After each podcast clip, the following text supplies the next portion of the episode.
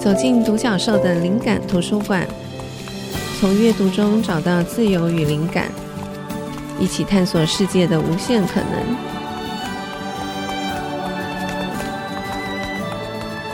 欢迎来到独角兽的灵感图书馆，我是主持人李慧珍。我们今天要谈的题目跟城市有关。那在进入之前，我想跟听众朋友分享，或者是说说明一下这个这个主题，因为我之前在演讲当中我就有提到，其实我觉得阅读能力可以放在很多地方。我们可以用阅读能力来读一本书，也可以来读一幅画、一个地方或是一个人。因为我对很多城市都很有兴趣，我觉得如果我们用阅读的方式来阅读一座城市，我觉得会是一件很有意思的事。所以，我们今天邀请到的来宾，其实他可以谈的内容非常多，但我隐隐觉得他对他的家乡有非常多的情感，有很多的话题可以聊。所以我们今天的主题就定在阅读城市，阅读嘉义。那今天的来宾是平凡制作创意总监黄明章，欢迎明章。惠贞好，各位听众朋友好。嗯，很多听众朋友应该都有看过你编的杂志，之前是《大志》跟《Verse》的主编，对吗？是的，是的。对，然后明章是什么时候开始回乡啊？我记得你之前都在台北工作，但你后来频繁制作算是回到嘉义才成立的工作室，对吗？呃，我在二零二零年的年底就成立这个工作室，但起初只是为了就是个人结案用而已。嗯、但是二零二一年有个契机，就是回到嘉义去做台湾设计展的策展。嗯。那这个契机让我动了一个回乡的念头，这样。那我正式回乡，其实在去年的十二月，就是二零二二年的十二月，才把台北的房子退租，然后搬回嘉义，这样。所以其实正式回乡还不到一年，但是我大概花了两年左右的时间，就尝试这种二地居的生活形态，然后也不断在摸索回乡的可能性，这样。所以这个决定对你来讲算是一个。呃，考虑很久的决定，还是他有一个什么样的契机？是因为测了这几个跟嘉义有关的展吗？因为这几个展我知道都大获好评，这样跟他们有关系吗？嗯、还是其实这个念头在你心里酝酿很久？其实我从来没有想过我要返乡，就在。二零二一年之前，嗯，因为我高中的时候，我觉得嘉义是一个很无聊的地方，就是巴不得逃离嘉义。然后那时候考大学的目标也是，就是能够离家越远越好，嗯，对。但是其实是在二零二一年做设计展的时候，我感受到，其实做嘉义的案子对我来说有一种不一样的连接感。就是我过去做很多地方相关的刊物，其实你会觉得你很认真把它做好了，然后它。也是掏心掏肺完成了一个作品，这样。但是在做二零二一设计展的时候，我感受到的是，因为我时隔多年在回乡嘛，我感受到很多跟过去的生命的经验的对话。所以不只是在访谈或填调过程中，你可能会遇到一些你小时候遇过的人，像是我，我做那个展览，呃，我回到我的母校，就是嘉义市的大同国小的美术班，跟我的学弟妹合作，这样。然后包含可能像是国小的老师、国中老师、高中老师都会来。看我这档展览，然后乃至于说，一起跟家人的互动过程当中，其实你会感受到一种跟生命很直接紧密的互动。嗯，嗯，然后这互动性让我觉得跟做其他案子很不同，就他好像不单单只是在做案子，好像是某一种重新回过头探索自我的过程。然后我觉得另外一个层面上，其实我觉得我在成长过程中对这城市其实并不了解。就假如我们家有喷水圆环，但我不知道为什么喷水圆环在那里，或者我小时候会在嘉义公园。打那种乐乐棒球，但是我其实不知道，哎、嘉义公园的历史是什么？但是我因为二一年做设计展的原因，就开始去更有意识的去了解这个地方。然后我觉得，哎、其实好像回应了很多我成长过程中的困惑，就是为什么嘉义公园会有那么多的古迹，然后那些古迹代表了什么？就那些事情我过去可能不知道，但借由展览的过程，重新认识这座城市的过程，就好像得到了一些解答。所以我觉得这个东西就让我觉得好像感受到这个城市。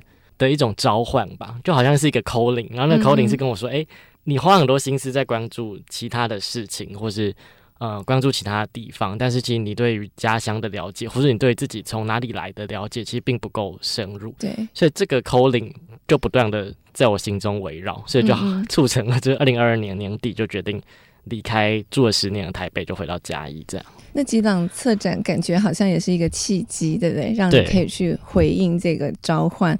我觉得这件事情很有趣，就是嗯、呃，以前在杂志社的时候，我们也会做城市题，然后跟一些不同的朋友聊天，我会发现我觉得我们观看一个地方，其实就像我们观看任何事物一样。有了一点距离感以后，那个观看的角度会不一样。也许也有可能是因为经过了一些时间，我们在这个时间当中，自己的生命各方面可能有一些变化，所以那个眼光变得不一样了。对，所以我觉得这件事情很有意思。那我也可以回应一下嘉义对我的意义。虽然其实我并不是嘉义人，可是因为。呃，我在二零一七年的时候，明章知道我那时候离开 Shopping Design，嗯，然后就变成一个独立的工作者。那在那之前，我其实进行了一趟一个人的环岛旅行，那是我人生当中第一次一个人旅行。然后去到台湾，几乎每一个城市，我都刻意的、有意识的要去待个几天这样。然后我发现每个城市都很有魅力，都很迷人。然后是真的深刻体会到，并不是说哦，我在台北的办公室里头去想象那样子。那一趟我觉得是真实的，就是踏上土地之后，对于每一个城市的不同的文化，连空气我都觉得不太一样。嗯，然后我每个城市，老实讲，我都非常喜欢，因为都不一样。可是我心里面有一个自己私心的。也不是排行榜，但是我觉得我好像对于嘉义的喜欢好像又更深一些。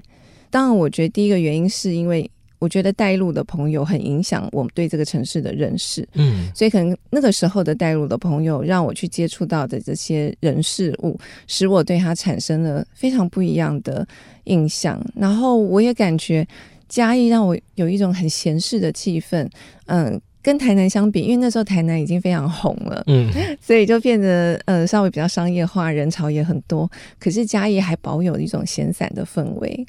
其实我觉得它非常嗯、呃，用进步，我觉得有一点不精准，就是进步，我觉得是有有一点有一点阶级的感觉。我不太喜欢用这个词，但是就是说我感觉嘉义其实同时它也是非常非常现代化，嗯，它并不是一个我们。住在台北，以为还是相对比较地方，或是比较乡村的风貌比较多的城市。嗯、事实上，我觉得他的生活条件跟我在台北，我觉得没没有差太多。嗯，可是他又可以保有一种非常闲适的氛围，就是让人很自在。所以我不知道在那一趟的环岛旅行当中，嘉义让我产生非常非常强大的吸引力跟好感。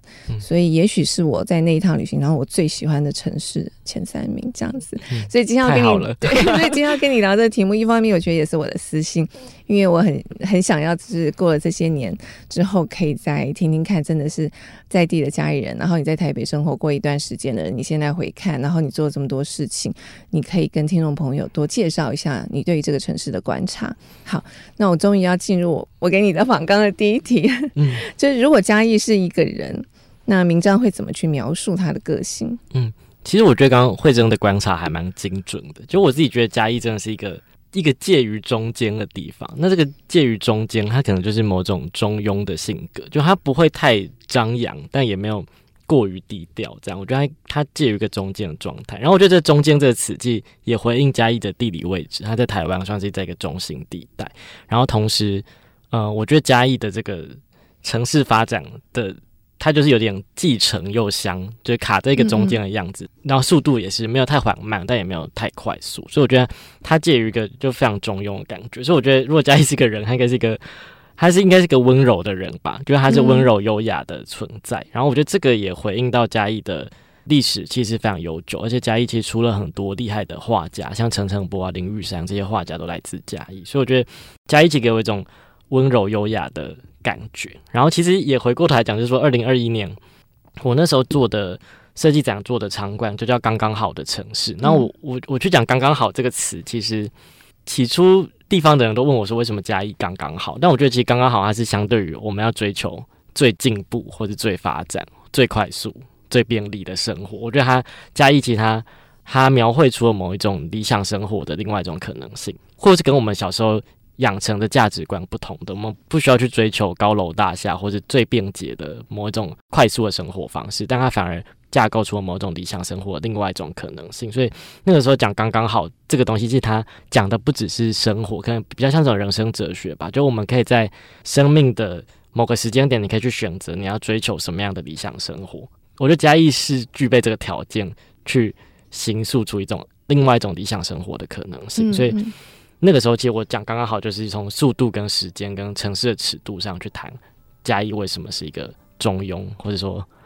温柔、温柔婉约的一个地方。这样，我很喜欢你下那个标题，因为我觉得其实对现代的人来讲，我觉得刚刚好才是一个我们其实真正应该要追求的目标，而不是无止境的成长、快速、便捷。呃，所以我觉得刚刚好其实是一个非常重要的命题。好，那我们休息一下，等会再回来继续聊。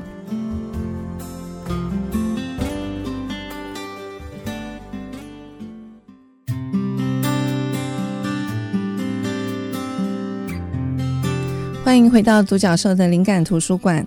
我们今天谈的主题是一个城市嘉义。那我希望之后我们还有很多，就是各个城市都可以来聊。那我们今天要谈的是嘉义。那邀请到平凡制作的创意总监明章。明章刚刚有聊到，就是之前在台北生活多年之后回到嘉义。那我想要请你谈一谈这个当中你的眼光有哪一些转变？就是对你来讲，现在的嘉义跟过往有什么不一样？嗯，其实时隔多年回去嘉义，就是乍看之下，我觉得嘉义好像没有改变太多。然后因为我自己是嘉义市人，就是我们在讲就是嘉义那个中心的那个嘉义市，这样、一开始回去觉得好像没有改变太大，但其实我后来在嘉义待的时间拉长了，你愿意走进巷弄里，或是跟在地的人互动，你会发现其实嘉义。改变其实还蛮大的，那个改变可能是你第一眼望去，可能街景上你很难一眼就可以辨认出来，嗯，对。但是走进巷弄，你会发现，哎，其实很多很多小店在里面出现。因为嘉义的面积大概只有六十点零二平方公里，比台北市的士林区还要小一点点，嗯，对。但它却是一个县市，这样，所以我觉得它很小，但是它生活很集中，然后服务业非常的发达，所以。这几年就很多年轻人回去开的小店，然后我觉得这件事情其实我们讲小店好像听起来没有那么重要，它好像就年轻人的一个梦想或者是什么的。但我觉得当很多年轻人都回去，它就成为一股改变的力量。所以我这一两年来回去嘉义之后，就发现很多小店，然后我就开始去咖啡厅，去跟咖啡厅的主理人认识，或者有些选物店啊，乃至于说可能一些比较传统，假如说豆花，或者说嗯嘉义的一些板豆的料理，他们都二代都去做新的经营模式。哦，甚至像砂锅鱼头等等的，嗯、然后这些小店对我来说，就是我觉得他们非常有能量，而且我觉得这些小店他们都怀抱着一个意思，是说，诶，他们想要让嘉义的美好被更多人看到。嗯、所以我觉得小店跟小店之间成为一股很重要的串联的力量，就彼此大家可能会不会计较说，诶，谁生意比较好，谁生意比较不好，或者说不会计较说彼此其实是一种竞争关系，就大家其实都很愿意去投入一些城市的。论述或者说城市的推广的活动，然后大家一起一起在这个小城里面去集结成一股力量。然后我觉得同时嘉义的小店是非常有主理人的性格的，就我自己觉得，其实每一间咖啡厅他们虽然生意很好，或者说可能生意就普普，但他们都很自得其乐，就是在活着自己的生活的方式。所以也许有些咖啡厅的主理人，他们平常是可能会做平面设计。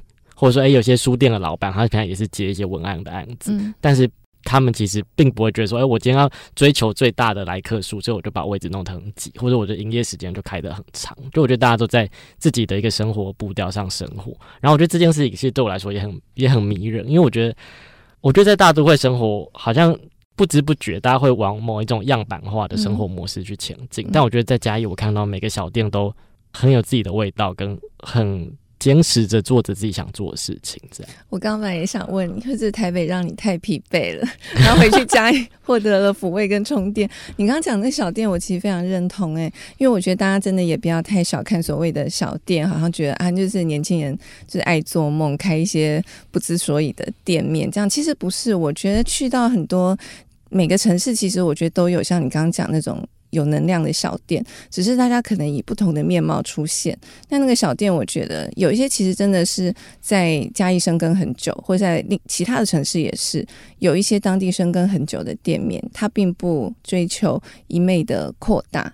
他维持着自己的风格跟步调，我觉得那种生活的氛围，确实我也觉得，我也会用迷人来形容。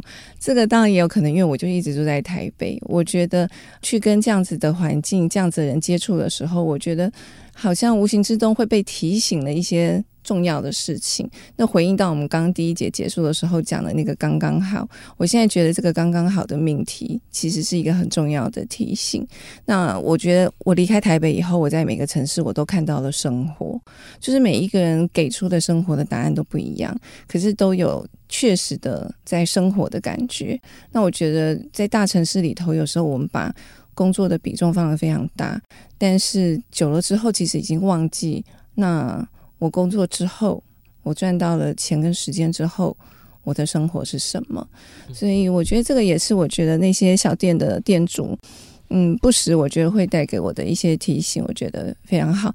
那另外，其实我也想到，就是说像这些城市的新旧的变化，有时候我们会欣喜看它有一些不同点，可是也会害怕有一些。很棒的一些传统的文化性的东西，会渐渐在这个过程当中丧失。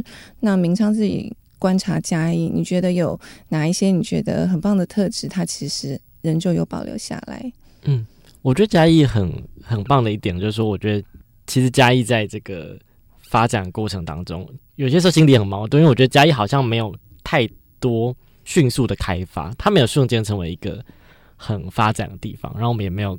科学园区没有工业区等等的，嗯，但这个听起来好像以都市发展来说，应该是一个是一个不好的事情。但我觉得反而因为嘉义没有太快速的发展，它保留下很多旧的东西，所以我觉得我都会说嘉义是一个你一眼望去你会看到层层叠叠的地方。那个层层叠叠可能是你在一开始你可能会看到一些木头的老房子，它可能是来自日本时代的房子，然后有一些战后很漂亮的布灯公寓，然后再往后面一层，你可能。会看到当代的一些新盖的建筑物，然后更远，可能你可能看到阿里山或者玉山，所以我觉得嘉义的街景，你是一眼望过去，你会看到很多层次。然后我觉得这件事情其实也是，嗯，我返乡之后才意识到的一件事。我觉得回嘉义最有感觉，就是我很容易看到天空，我很常被天色的变化提醒我，今现在我的时间是什么时候？现在黄昏到了，或现在是日正当中等等的。然后这个东西其实我过去可能因为都在。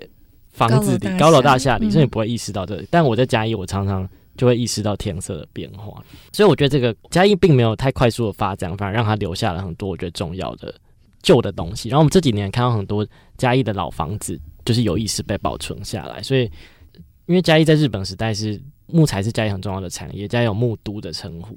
那我们嘉义现在还保有大概六千多栋的木造房子。就是是全台湾木造房子密度最高的，嗯，对。然后除了这些木造房子以外，其实战后很多老的房子也都被保存下来。然后包含像嘉义有很多这个老医馆，因为在日本时代，嘉义大概是全台湾第五五六大城，所以还有很多医馆跟药馆这样。那这些医馆跟药馆也都还像是蛮有意思的，被民间或者政府单位保留下来。所以我觉得旧的东西，其实，在嘉义因为没有过度的太快速的开发，所以反而它。它被留下来了，而且还是被在地人重视。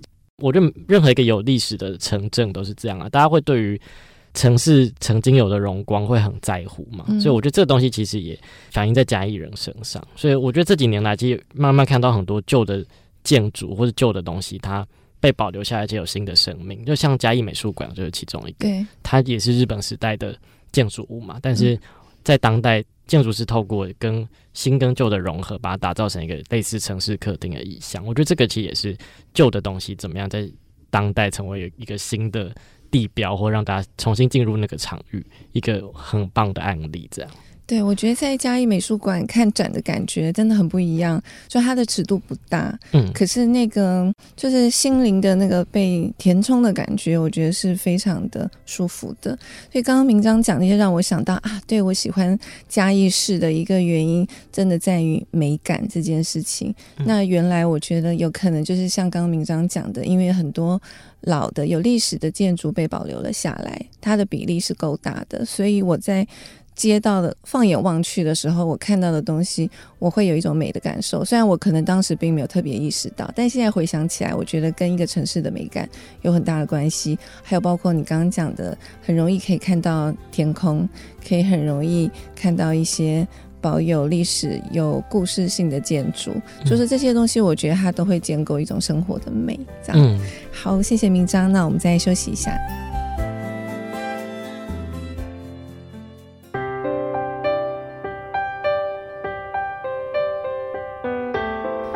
回到独角兽的灵感图书馆。我们今天谈的主题是阅读城市，谈的城市是嘉义。很高兴邀请到的来宾是嘉义人平凡制作创意总监黄明章。嗯，明章，我想要直接跳到就是旅游的这个题目，嗯、因为我觉得嘉义好玩的地方好多、哦。是，嗯，那。我觉得这对你来讲，我不知道它会是一个困难的题目，还是是你自己也会觉得很开心的题目。就是说，假使比如说有外国朋友来，或者是你很好的一个朋友来访，嗯、只有一天的时间，你通常会怎么样带他去认识嘉义？如果慧珍有问我说是要去吃哪一间鸡肉饭，我会觉得很困扰，因为太多间都很厉害。哦、但是如果是来玩的话，嗯、我我自己觉得嘉义特别迷人的点，就是延续我们前面聊到，就是嘉义其实是一个很有纵深的地方，它是历史的纵深。然后我觉得嘉义保留了很多日本时代的建筑物，然后这些建筑物其实到现在都还在。我们的城市里面是存在的，所以我觉得抵达到我们的嘉义火车站，其实嘉义火车站它就是一个日治时期的建筑，而且非常的漂亮。嗯、然后这几年，嗯，经过摄影院就找蔡家豪的建筑师做一个减法设计之后，它变得更简朴，然后恢复到日治时期的样子。它在日本时代被称为全岛第一摩登车站。哇！对，就是说他在一本书叫《台湾铁道旅行案内》里面，他就写成全岛第一摩登车站。那、嗯、原因是因为他那时候是钢筋混凝土盖的第一个车站。嗯，对。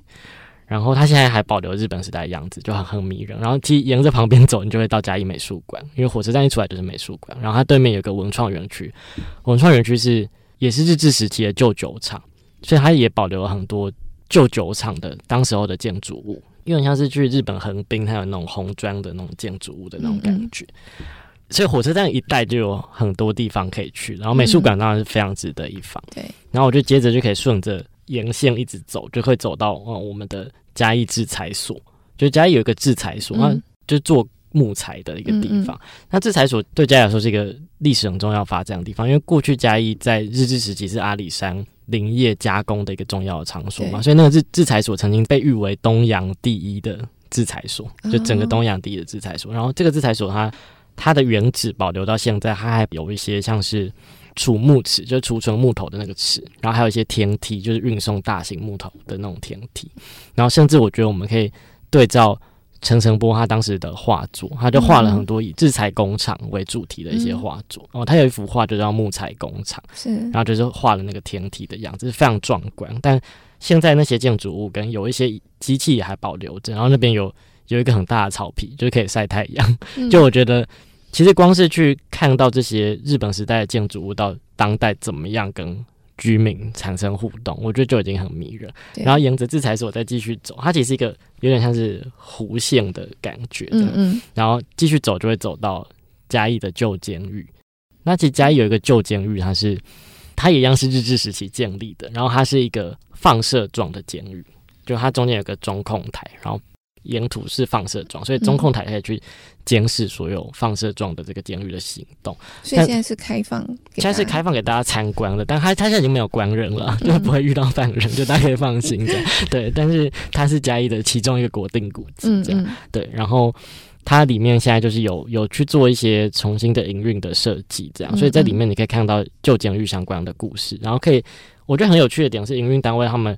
把监狱翻转成一个可以去思考监禁跟自由这两件事对照的意义的地方，啊这个嗯、对，然后甚至有一些实境游戏，你可以体验你在监狱里面被囚禁可能五分钟跟十分钟那种焦虑感，嗯、对，然后以及你可以去思考说，哎、欸，到底我们的生命到底要往哪个方向前进？这样，就是它有一些翻转，然后有一些重新塑造，然后旧监狱旁边有一个旧监狱的宿舍群，就是那个宿舍群也是有很多木造。房舍，然后今年才得了 Good Design 的大奖，就他重新去塑造那些房舍的定位，所以有一个实验牧场，就大家在推嘉义的木文化，所以呃木头的产业怎么样在嘉义形成，然后木艺怎么样在嘉义去做推广等等的，这可以在旧监狱看到，然后再沿着继续走，就会走到嘉义公园。那嘉义公园其实我觉得。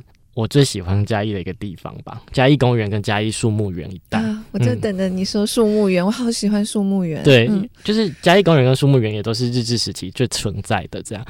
然后，其实我看一些旧的文献，发现日治时期其实树木园那边还有一个还有一个温泉。嗯，对，它现在已经消失了。这样，就那一带其实就非常大量的绿意嘛。然后我觉得嘉义公园很迷人的点在于说，它在里面可以看到很多历史的遗迹，所以你可以看到日治时期的，可以看到战后的，然后还有很多那个时候就设立的桥啊。嘉义公园非常大。嘉义公园跟嘉义树木园组起来是一个比大安森林公园还大的一个面积，这样。嗯嗯、然后你你可以看到很多桥墩啊，或者很多那种历史建物，然后在里面会感受到一种很像在都市里面的小森林的感觉。然后再往里面走，你就会走到树木园。那我觉得树木园更迷人。其实树木园最早是日治时期他们在做，呃，就是因为这个南进政策，所以他们就有意识的想要去培育一些热带的经济的树种，所以他们把一些热带经济树种栽种在。就不是台北植物园，就比较南方的嘉义树木园去做栽种，然后那些热带经济树种就包含像呃南洋杉啊，然后大王椰子树啊等等的，所以你走进嘉义树木园，你会很像来到一个热带雨林、热带丛林一样。嗯、其实它离市区非常的靠近，但你一瞬间好像来到了一个全新的世界，然后你被很多百年以上的巨木环绕，就是这个感觉。对，我觉得非常的舒压，嗯、然后你可以听到那些。呃，鸟叫声或是一些虫鸣声，然后里面生态也非常的丰富，也有一些热带的池塘啊等等的，所以我觉得那感觉很奇妙。就我小时候也没有注意到说这个地方，就是小时候只只觉得那边好像蚊子很多，对。但长大后就觉得，哎、欸，去那边散步，小时候还不懂得珍惜，对。然后你抬头一望，可以看到这些东西，就觉得哇，好好舒压哦，这样，嗯嗯嗯。所以这条路线就是串联着很多百年的场域的路线，所以我觉得如果今天有朋友来，我一定会带他们走的一条路。对，然后有很多东西可以看，这样。所以接下来要去吃鸡肉饭了吗？接下来去吃鸡肉饭，对对对，然后所以就是你最难抉择的部分。对，我觉得中间就一定要去吃鸡肉饭，就是、嗯、呃，因为我觉得嘉义的鸡肉饭真的有它独特之处，就是包含酱汁啊什么的。嗯嗯，对对对对。所以你有自己一些口袋名单。有，我我很喜欢一家叫阿楼师的楼梯的楼，嗯嗯，对，阿楼师火鸡肉饭，就是它非常的 local，但是它的火鸡肉非常的是老店，非常的扎实。然后在它旁边还有叫阿明阿明火鸡肉，明天的明，嗯，对，也是一个嘉义的老店。然后我觉得他们火鸡肉都处理的非常好，嗯，对。然后而且而且这两家店它刚好在一个嘉义的信仰中心，就嘉义城隍庙旁边。那所以可以顺便去城隍庙拜拜，然后去吃火鸡肉饭，这样这是一个完美行程。然后如果隔天一早，就如果有在嘉义市过夜的话，隔天一早很推荐大家去东市场走走，因为东市场是一个几点去最好？呃，最好是七八点左右，嗯，对，不要超过十点，因为十点有些东西会卖光，这样。嗯、但东市场就有很厉害的牛杂汤，然后羊肉汤，然后当阿比哥跟。嗯各种杨桃冰等等 它是一个百年的市场，然后也是保留着日治时期的木造屋顶。我觉得这个东西它在城隍庙旁边，那也非常迷人，就是它是一个很迷人的早市。然后它也是在日治时期，其实大家上阿里山工作之前会先在这边采买，所以它是一个属于比较庶民的市场，里面的东西非常丰富。OK，、谢谢明章，好丰富哦！希望听众朋友都有笔记下来。好，那我们休息一下，等会要请明章聊一下新的店面。好。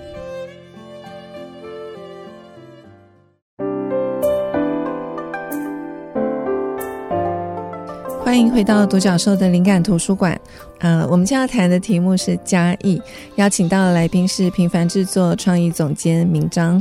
呃，明章刚聊的这个带外地朋友的这个逛的行程，我觉得非常非常迷人。你其中讲的一些地方，也是我对嘉义非常印象深刻，然后也是我很喜欢想要一访再访的地方。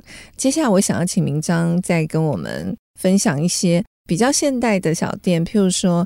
咖啡馆，这是以前我们在杂志社的时候很爱做的题目。那我觉得咖啡馆其实本身也是一个很独特的文化。那我不知道以嘉义来讲，明璋最最常去的，或是你觉得最有特色的咖啡馆，或是其他的这些，呃，也是北漂的这些嘉义人回乡去开的小店，有没有你觉得特别值得推荐跟介绍的？嗯，我其实，在台北就是一个非常喜欢去咖啡厅的人，因为我我原本。租的地方就在青田街、温州街那一带，那边超多。对，然后那边就非常多的咖啡厅。然后我我在台北很喜欢在咖啡厅用电脑写稿，嗯，对。但我回家一，我发现大家不会在咖啡厅用电脑，哦、是吗？就大家在咖啡厅发呆，或是看书。嗯、就大家在咖啡厅的状态通常是非常慵懒的。哎、欸，我刚没听说吗？看书吗？看书，真的，哦、真的，真的就是呃，我觉得那个咖啡厅的氛围很不同。然后我回嘉义之后，我发现其实我原本很担心嘉义会不会没有什么咖啡厅可以去，就没想到嘉义咖啡厅超多的。嗯 呃，嘉义咖啡厅的密度现在是仅次于台北，就还、哦、真的吗？对，还是全台湾咖啡厅的密度第二高的地方，非常惊人。然后我觉得它显见一件事，就是、嗯、为什么大家会需要这个人生的第三空间？其实它是因为，哎、欸，在一个城市里面，大家其实可能生活过得很很舒适的，或者你有一个休闲的需求，你才需要去这些地方。这样，所以我觉得嘉义其实它到了一个，我觉得好像就是一个像是蛮平稳的一个发展的一个。阶段，段对，嗯、所以它就出现了很多咖啡厅。我觉得嘉义这几年来，就过去可能大家咖啡厅比较多，都是以那种呃老屋改建的咖啡厅为主。但我觉得嘉义这几年，其实咖啡厅的样态越来越多元，然后甚至有很多是自己烘焙的咖啡厅。嗯、就我觉得他们嘉义又有场地优势，因为嘉义在阿里山下嘛，对，大家都知道阿里山咖啡是全台湾就是最好的咖啡的存在，所以。有些咖啡店就会选用阿里山的豆子，然后我觉得这个东西就对我来说是一个很自豪的事情，就哎、欸，我们可以很轻易的喝到阿里山的咖啡。举例来说，像是卓武咖啡，卓武咖啡它其实就是他们有个左武山农场在阿里山上，它就是做阿里山咖啡的，或者像国王蝴蝶咖啡，它也是在家里开了超过十年，算是比较第一代的咖啡店。嗯，然后这个国王蝴蝶咖啡，它也是做了很多呃这种自己烘焙的咖啡。然后我觉得比较新形态的，像是。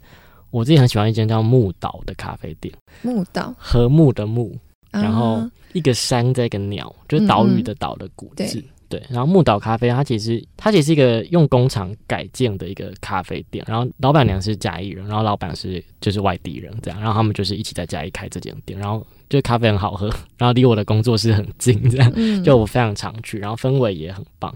然后还有一个叫咖啡解方，然后咖啡解方它其实也是嘉义人返乡，年轻人返乡开。然后这个咖啡师本来在 Simple 咖啡工作，然后就把这个东西带回去，就是他觉得咖啡是一个生活的解放。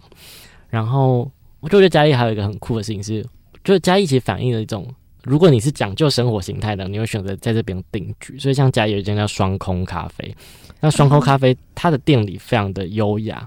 然后非常的美，嗯、对，很有趣的是他的老板他是香港人，他老婆是嘉义人，他选择在嘉义住。他来过嘉义之后，他发现哎，嘉义的步调相比于香港真的太舒适了，然后空间非常的宽阔，所以他觉得哇，这地方很迷人，所以他后来就选择住在嘉义。所以他们其实，在十多年前开了一间叫咖啡漫步，叫 Come Home，、嗯、然后后来又开了双空咖啡，然后乃至于老板娘弟弟开了一间叫仍然仍然时光仍然的仍然仍然咖啡，仍然咖啡也非常推荐，就他在嘉义公园旁边。然后我自己私心也很喜欢一间叫咖啡一派。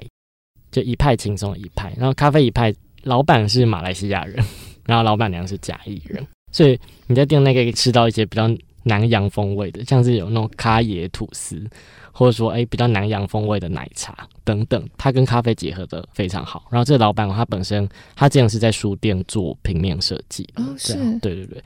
在新加坡的书店，嗯，对，然后所以我觉得他在选书的品味上，或者在播音乐品味上都非常的特别。就是，所以他的咖啡馆里头有很多书吗？有很多书跟黑胶唱片。哇，好棒！对，然后他也很喜欢看电影，对，就咖啡一派。嗯嗯，我刚回嘉义的时候很常，那时候还没有那么忙，我很常在咖啡厅跟他聊天。然后我觉得嘉义咖啡厅很酷的事情是。呃，人跟人之间的距离很靠近，所以我之前在台北，我可能有些时候去了一整年来很常去，都不会跟老板搭上一些话。是吗？我以为咖啡馆都会有这样子，我觉得不见得，我觉得不见得，就有一种匿名性的感觉。Uh. 但我觉得嘉义大家很容易就会来关心彼此关心，或很容易就搭上几句话。嗯、就这个东西在嘉义我觉得很普遍，然后甚至天气很热的时候我走进去，他们看我很热，就会直接倒冰水来。就我觉得哇，就是这种无，就是没有没有言说的默契，这样。对啊，明章本来对咖啡就有研究嘛，你以前就是很会喝咖啡的。我很热爱喝咖啡，嗯嗯，对对对。OK，好棒。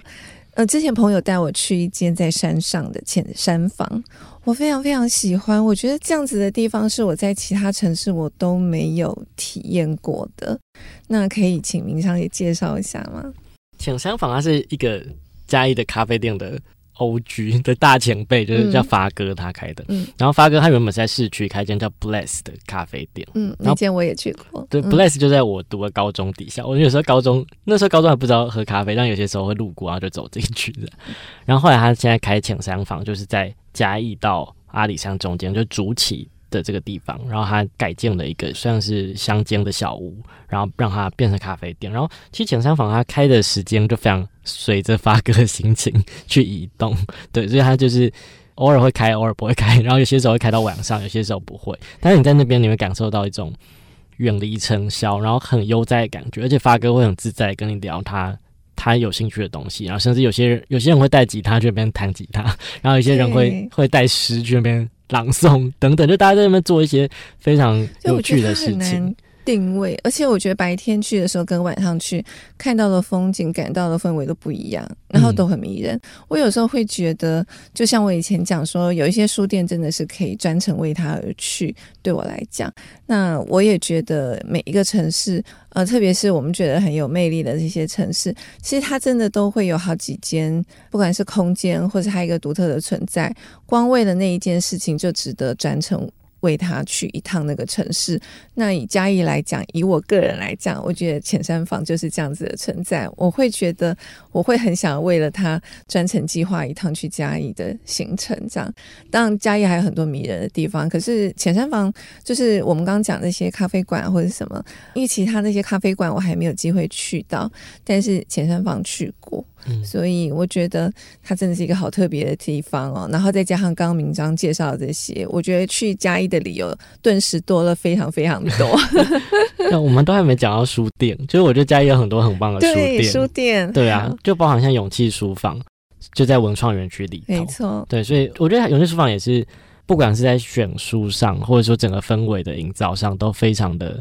精准的地方，我觉得它就是会让你想买书的地方。对，而且勇气书房也是我很喜欢的书店。然后我记得我之前有一次在我自己的文章当中写到，就是因为这几年大家好流行标题都用“最美书店”或者“最美什么什么的”，就是有时候我真的觉得一个形容词用太腐烂以后，它就失去了力道。可是我那时候在讲勇气书房的时候，在现场的时候，我真的有一个深刻的感觉。我觉得如果一定要用“最美”书店这个名词的话，以我来讲，在台湾那个时候的我来讲，我觉得就是勇气书房。嗯，它真的也给我感觉，其实又回到我刚刚讲的，就是那种美感，这样。就是我觉得书店空间，我真的觉得选书很重要，可是整个空间的氛围也很重要。嗯，对。那讲到勇气书房，嗯、呃，嘉义还有一间书店，我也很喜欢，喵喵书店。嗯，真的超棒的。我觉得那就是一个五感体验非常丰富的书店。就是我们一直在讲体验这件事，我觉得喵喵书店是我心目中一个很好的代表。明章还有推荐其他的书店吗？嗯，我自己其实也很喜欢台湾图书室。就台湾图书室，它是在嘉义算是蛮久的一个书店。然后它的最早成立是一个医生，他投入一个民主化运动这样。然后其实他们里面的选书就比较是议题类的，然后跟也许跟转型正义、跟土地正义的议题有关。我觉得这个也很棒。然后我自己也很喜欢岛呼册店啊，对，岛呼册岛呼岛呼他们关注性别议题，但同时也关心农业土地。然后他们的、嗯、很有态度，对他们的豆浆很很好喝，这样非常有对，对。然后我觉得在里面，你因为其实老板娘就是诗涵，她很她很会聊。书，然后她也很会推荐书，然后我常常就是被他讲着讲着，我就买一堆书。对，我觉得他就是他也很重要，对，他也很会告诉我们说为什么一些书值得一看，或对他的生命有什么样的影响，或是我觉得他也很会鼓励人，就是是我我我自己觉得我也会很常去逛的书店这样。好，我觉得嘉义可以聊的东西好像显然一集其实是聊不完，但我们现在要进入就是推荐书的这个阶段，先请明章推荐好了。嗯，我自己其实如果要讲，就是对我来说影响深刻的书，就是我我其实我刚入行的时候就当编辑的时候，其实是在 Big Issue 就大志杂志嘛。然后那个时候我在办公室翻了一本书，让我觉得很鼓舞我，就叫《给年轻记者的信》。然后它是一个叫 Samuel Friedman，是哥伦比亚大学教授的书。然后他写的是说，身为一个新闻从业者或者一个编辑、一个记者，你应该要守着什么样的伦理？或者说你需要遵守什么样的事情，所以可能他说：“哎、欸，其实好的记者他可能这个鞋子的脚跟是磨损，因为他要去到现场，嗯嗯，嗯或者说，哎、欸，你在新闻现场怎么样遵守某一种真实性？就这本书是对我来说很鼓舞。那那个时候，其实我某天去上班，然后我就在桌上看到这本书，我不知道是不是曲中 把它放在我桌上的，嗯、我就搞不好是要给我读的吗？我不知道，所以我就把它拿起来翻了，嗯、但至今还是很影响我。然后另外一个就是圈外编辑，就都竹响仪的书，嗯、就我自己之前有推荐过，有有有有，好像前面几集，对对，对我觉得也是对我来说非常有启发，就特别是在。啊、嗯，因为圈外也有一种，它在日文是没有收到 WiFi 的意思，就还是是圈外，嗯、就是你在圈外你就没有那个 WiFi。所以我觉得在当代科技那么发达的时候，这件事很重要。就当你没有那些网络资讯的时候，你怎么样到现场采集到你真的觉得重要的东西？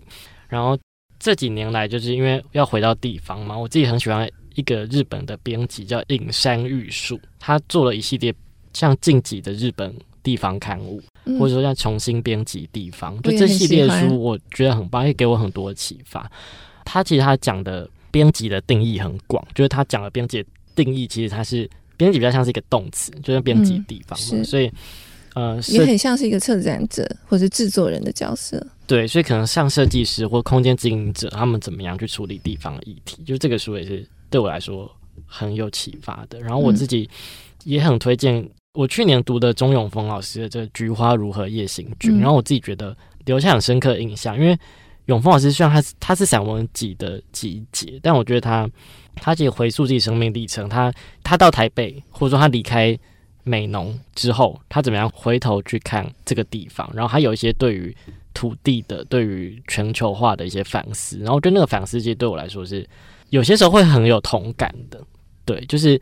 可能他们那个时候抵抗的是工业化或者是全球化的某一个趋势，然后去做内心的这个辩证。但我觉得现在我们好像是随着这个科技的发达，或者说资讯越来越快速，我们怎么样留下真正重要的讯息？然后另外有两本跟嘉义相关的书，一个是我的朋友，就叫下岗女子，她写了一本书叫《李嘉义》，就是内里的李。嗯就如果我们今天没有聊到，就可以去看李嘉义。就李嘉义有很多推荐的点，然后他其实是比较从文化面去讲深度的嘉义。然后最后还有一个是我在勇气书房遇到的书，是叫《文化的先行者：嘉义文学青年的运动与实践》，是一个学者叫李昭荣他整理的一本书。然后这本书他其实讲了很多，在一九二零三零年代嘉义的文学，就那时候文学有很多分布，然后嘉义也有这些文学青年怎么样去。串联不一样的领域的人，可能跟当时的画家、跟当时的诗人怎么去做串联，然后怎么样开始在街头播电影，或者是去宣讲。然后对这些东西，虽然他讲的是百年前的事情，但是我觉得正好相隔百年，我觉得对现在的我们也很有启发，因为你可以看到那个时候的青年们怎么样去想象一座城市，然后怎么样去做呃文化运动。我觉得这件事情其实对于我现在回乡的我来说，其实。读了也是很有感触，虽然它比较硬一点点，这样。嗯，谢谢明章。我这边要推荐的，因为我们今天讲地方、讲城市，我想推荐两份刊物，一个就是本地。然后其中讲嘉义市那期就是明章主编的，所以如果听众朋友有兴趣，可以去看这份刊物。我觉得编得很好看，编排也非常非常舒服。那另外一个我想要大力推荐的刊物是《地方手帖》，嗯，啊，这个应该是近几年来国内的杂志当中我最喜欢的。前几名，我觉得他们编得非常认真，而且我觉得文章都非常非常好看，非常有人味。然后我觉得真的可以带我们看到台湾的各个城市，很多当地在做一些很有意义的事情的人的故事。所以地位手帖也是我想要推荐给听众朋友。好，今天时间真的拖得非常长，因为跟明章聊天真的太开心了。最后我想要请问明章，就是嗯、如果我们的听众朋友要进行一趟嘉义的旅行，你有没有什么建议或是提醒的呢？我觉得就是保持一个开阔的心情，然后其实因为嘉义的步调比较缓慢，所以我觉得大家可以就是用一种很开放心情，然后慢慢的体会这个地方。这样就是我我回去我红灯变绿灯的时候要骑机车，我都是第一个冲出去的人。对，所以我觉得还有一些台北人的习性在身上。对，我觉得大家可以慢慢的感受这个地方，然后可以张开五感去体会这个城市，因为它其实是很有层次的。你可能不会一瞬间就感受到它的魅力之处。但如果可以的话，可以待久一点，好好感受它的迷人之处。放慢速度。好，今天非常谢谢明章来跟我们聊，希望之后我们还有机会聊嘉义的第二集、第三集。好，谢谢明章，那也谢谢大家的收听，我们下次见。谢谢，拜拜，拜拜。